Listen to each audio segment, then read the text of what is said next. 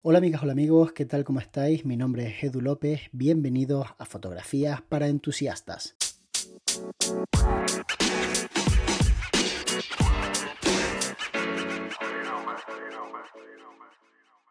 De todos los fotógrafos que hay en este país, hay muchos que obviamente no me gustan. Es inevitable que te gusten algunos y otros no.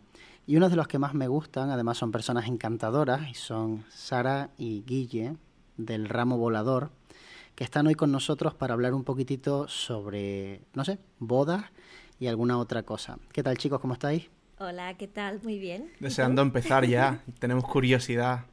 Muy bien, muy bien, muy bien. Bueno, pues a mí me gustaría en primer lugar eh, preguntaros cómo os conocisteis vosotros. Buah, ¿cómo nos conocimos, Guille? Facebook. Somos un poco 2.0 y nos conocimos por, por Facebook. Agregué a Sara. En aquel entonces los dos éramos fotógrafos de boda, llevábamos ya cinco años cada uno. Y nada, una cosa llevó la otra y me acabé mudando de Sevilla a Girona. Y acabamos aquí pues creando el ramo volador. El ramo, ya ves. Qué bueno. Y además, em, los dos llevabais más o menos el mismo tiempo, por lo que me estás contando. Sí, sí. Qué dio la- curioso. sí, dio la casualidad. De que habíamos empezado más o menos en el mismo tiempo y teníamos más o menos la misma experiencia y nos había dado tiempo a los dos de experimentar por separado cada uno nuestro estilo. Y eso nos fue muy bien porque como que no nos, no nos contaminábamos en el momento de trabajar y sobre todo ahora que trabajamos juntos, cada uno... mm, tiene- 24/7. Pero cada uno tiene como sus, eh, sus fortalezas, sus debilidades y las sabemos perfectamente y eso nos, nos equilibra un montón. Y el estilo que tenéis ahora, que tanto me gusta a mí, ¿de dónde viene? ¿De los dos o de uno o del otro? ¿Os habéis adaptado el uno al otro? La verdad que ha sido una combinación de ambos. Eh, cada uno ha puesto su granito de arena y cada uno intentamos como plasmar nuestra personalidad dentro de las bodas con las parejas, como somos, y al final pues genera diferentes tipos de fotografías. Yo me gusta más como La locura. irme por ahí, pinchar a los invitados, Sí. sacar fotos más espontáneas. Y yo soy mucho más detallista, me fijo mucho en los detalles. Eh, tengo esa parte como más sensible que Guille me lo dice siempre, oye Sara, yo no sé dónde fotografiar estos zapatos, quizás es lo menos importante de la boda, pero por favor, hazlo tú, no sé dónde colocarlos. Claro. Y en ese sentido nos, nos eh, compenetramos súper bien. Qué bueno, pero ¿quién hace la función de, digamos, fotógrafo o fotógrafa principal? ¿Quién hace de primero en el momento en el que entra, por ejemplo, la novia por la iglesia? ¿Quién se pone delante? Pues eso es muy buena pregunta porque nosotros entendemos nuestra fotografía como que ninguno es el principal, los dos vamos a muerte, pero sí que tiene que haber ese punto de eh, comunicación para decir qué hacemos en cada momento, ¿no? Claro, Sara y yo llevamos, creo que a día de hoy, 100 bodas entre los dos, más otras 100 que habríamos hecho antes por separado. Y realmente, cuando llevas tanto tiempo con una persona trabajando, es que no te hace falta ni, ni hablarte. Además, que como somos pareja, es como, vale, una mirada. ya está. Y cuando entra la pareja, pues normalmente lo que hacemos es que uno se queda adelante y otro corre, que Sí, habitualmente soy sí, yo el que corre. Entonces, en todos los stories de Instagram siempre nos pasan los novios y se nos ve corriendo uno por detrás. O sea, siempre intentamos como no pisarnos el uno al otro, complementar la fotografía y siempre darle el mejor reportaje a, la- a las parejas. Qué bueno, es súper importante conectar con las parejas. Me imagino que vosotros ahora con todo esto que estamos viviendo, las reuniones las tenéis a través de videollamada, pero antes ya las teníais así o sois más de intentar quedar con la pareja? Pues mm, la verdad que, si somos sinceros, esto a la pandemia ha servido para darse cuenta que realmente una reunión, de a lo mejor la que hacemos nosotros, tampoco era mm, necesario que una pareja de Barcelona viniera hasta Girona, porque al final todo lo que hablamos lo podemos hacer en una videollamada. Para ellos es súper práctico porque al final acabas encontrando cualquier momento del día. Además, ellos se adaptan muchísimo más porque de lo contrario tenía que ser un fin de semana y normalmente tenemos menos disponibilidad. Sí que es verdad que hay un punto importante que es en- cuando enseñas el álbum, pero que bueno, ya lo hemos hecho de forma que con imágenes y con vídeos lo puedan ver perfectamente. Incluso te diría que hay muchas veces que no hace falta ni la reunión. Cada vez más nos están contratando sin reunión, Reunión. que a nosotros es algo que nos chocaba mucho. Eso me deja eso me deja alucinado sí porque efectivamente da la sensación de que hace falta esa reunión para poder cerrar la boda poco menos que si no la tienes es que no les convences. Y sin embargo es cierto que cuando uno ha trabajado en su marca y cuando una persona ya de alguna forma pues ha hecho su parte es cierto que eh, cada vez se cierran más bodas de esa manera, ¿no? Es como que a lo mejor ya esas parejas tienen la confianza en tu trabajo de que les gusta, ¿no? Por otra parte, tienen algunos comentarios positivos de personas que conocen que os contrataron o que eh, os conocen porque un amigo, un tercero, les contrató. Y entonces como que conocen las tarifas, os ven en redes sociales y ven que sois buena gente. Y precisamente de eso quería hablar, de qué os ha aportado a vosotros el canal de YouTube, porque tanto el ramo volador tiene Instagram como tiene también canal en YouTube, para que eh, pues el mundo de las bodas os dé un poquito más de rédito. ¿Qué os ha dado el canal de YouTube? Demasiado. Muchas alegrías. Muchas también, ahora mismo también hay que decir que nos encontramos en un punto que estamos, llevamos un mes y pico parado en YouTube, porque tenemos un proyecto que viene a la vuelta de la esquina y le queremos dar una vuelta completamente, porque... Y encontrarnos un poco también, encontrarnos cómodos con el contenido todo el el contenido que queremos enseñar. Y ahora estamos un poco así en modo stand-by.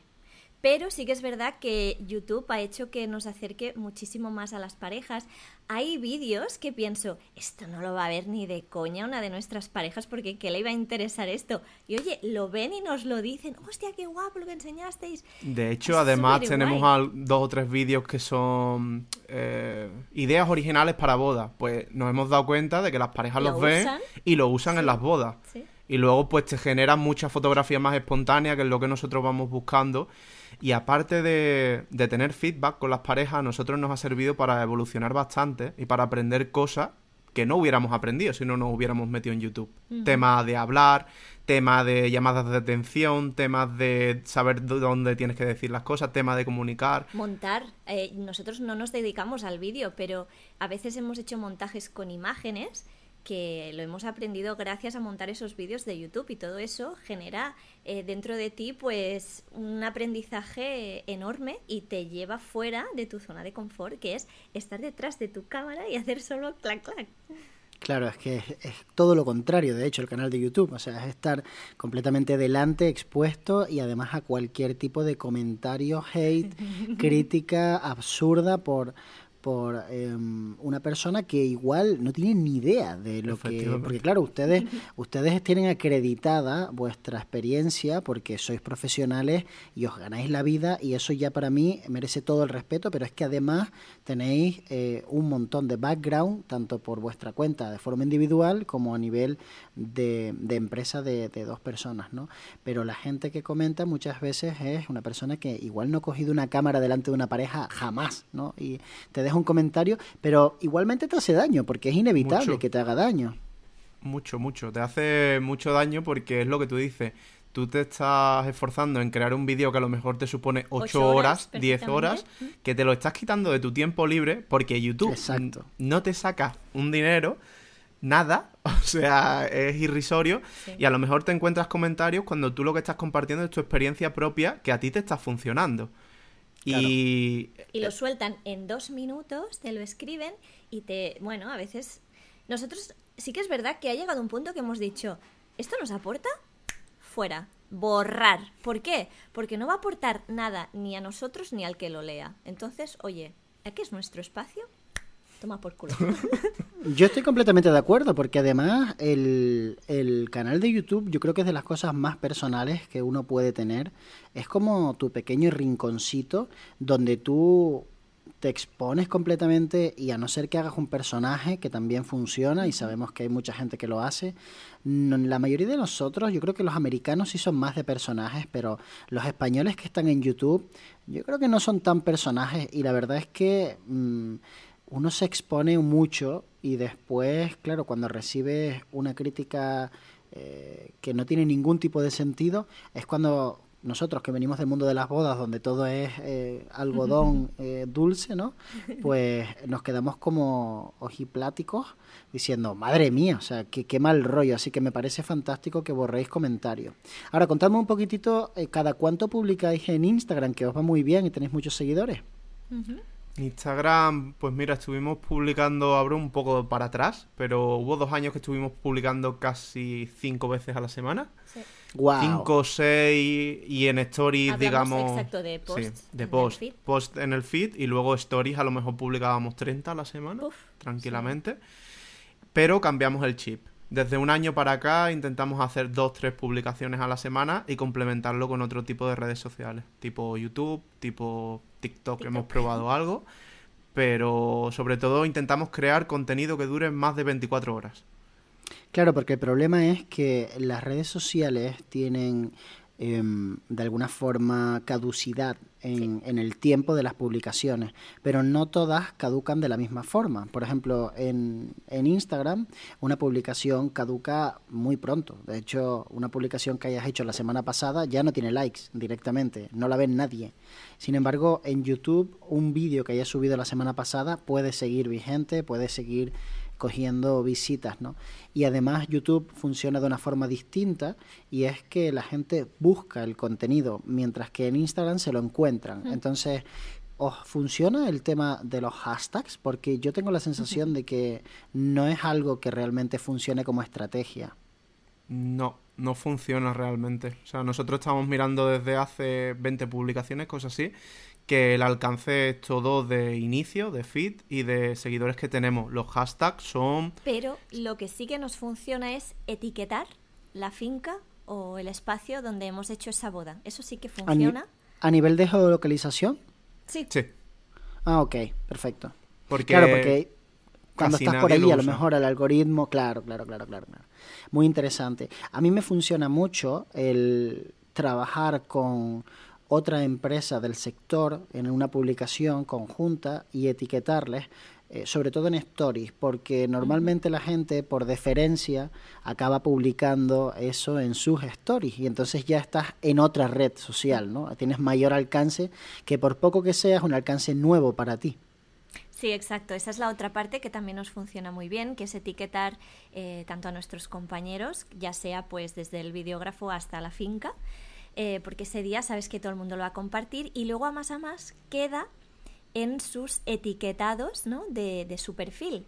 Y nos pasa que a lo mejor vamos a una finca un fin de semana y el lunes tenemos a lo mejor una solicitud de una pareja que se casa en esa finca. Y dices, hostia, esto es porque los hemos etiquetado o nos han reposteado en stories, lo que sea.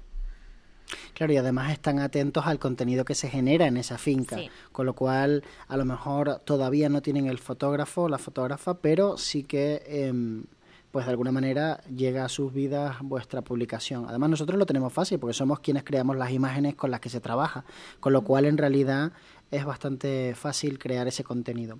Una duda que tengo, si os salen dos bodas el mismo fin de semana, ¿cada uno va a una o rechazáis la segunda boda? Jamás. Nunca. Tachao. No, no, nunca. Nosotros entendimos cuando creamos el ramo volador que el ramo volador era un proyecto de dos, que queríamos dar la mejor versión de nosotros y rechazamos muchísimas bodas. Sí. O sea, ahora mismo nos están entrando a lo mejor tres solicitudes al día, cosas así, y dos se van para atrás porque el año que viene ya casi lo tenemos. Y nos da mucha pena. De hecho, a veces. Esto nos ha pasado alguna vez y nos, nos sentimos muy mal, que es que nos confirma una pareja para la misma fecha. El mismo día. El mismo día. Mm, Ahora, y ahí lo pasamos muy mal porque ¿con quién te quedas? Bueno, pues al final dices, a ver, ¿quién me contactó antes? ¿Qué, ¿Cómo lo tengo que hacer? ¿no?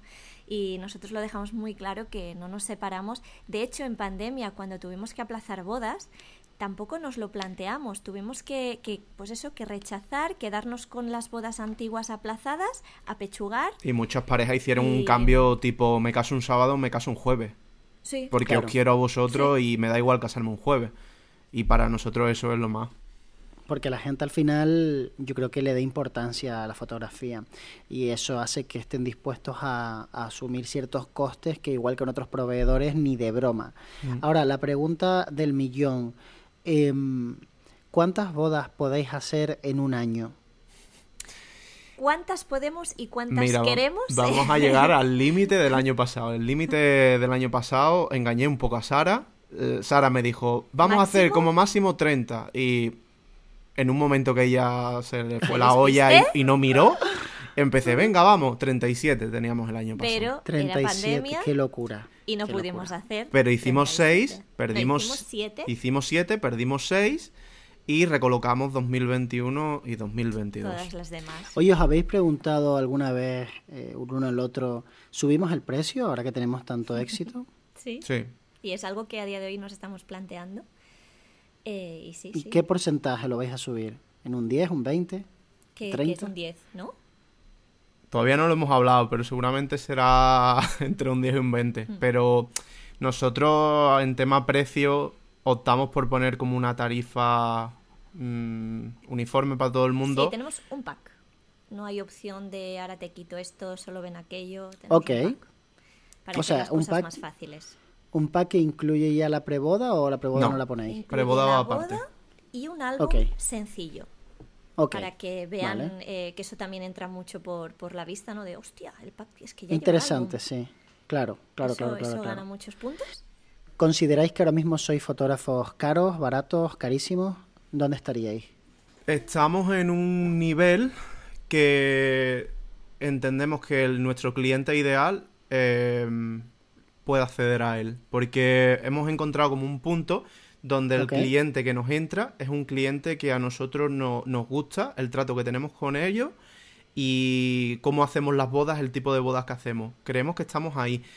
Si es verdad que a lo mejor si elevas los precios desmesuradamente vas a optar por bodas a lo mejor de muchísimo más poder adquisitivo, pero muchas veces en esas bodas no te sientes cómodo. O sea, es un tema que cuesta, pero a lo mejor yo personalmente con cierto tipo de personas, y esto es algo ya muy personal, no tengo vínculo. Eh, me encuentro un muro emocional que es más por mi parte que por la parte del cliente, pero que no, no me encuentro cómodo atravesándolo para retratarlos en, en el día de su boda, porque me encuentro muchas cosas que no me convencen. Claro, qué interesante porque estoy completamente de acuerdo con ustedes. España es un país en el que la media, eh, según los estudios que yo he leído, está en torno a los 1.300 euros, lo cual es eh, un precio que, mm, que a mí me parece que está muy bajo, eh, pero en realidad esa es la media de todos. Pero si calculas la media de los que nos ganamos más o menos bien la vida y hacemos todos los años fijos por encima de las, de las 15 bodas, eh, lo- los precios son, son bastante más altos. O sea, son hay mucha gente que cobra eh, 1.500, 1.800, incluso un poco más. Entonces, em, yo creo que el sector tiene que mejorar, pero no tanto en la parte alta, que yo creo que la gente lo hace bien a nivel empresarial y, hace- tienen buenas empresas. Siempre se podría más, obviamente, pero creo que está bien.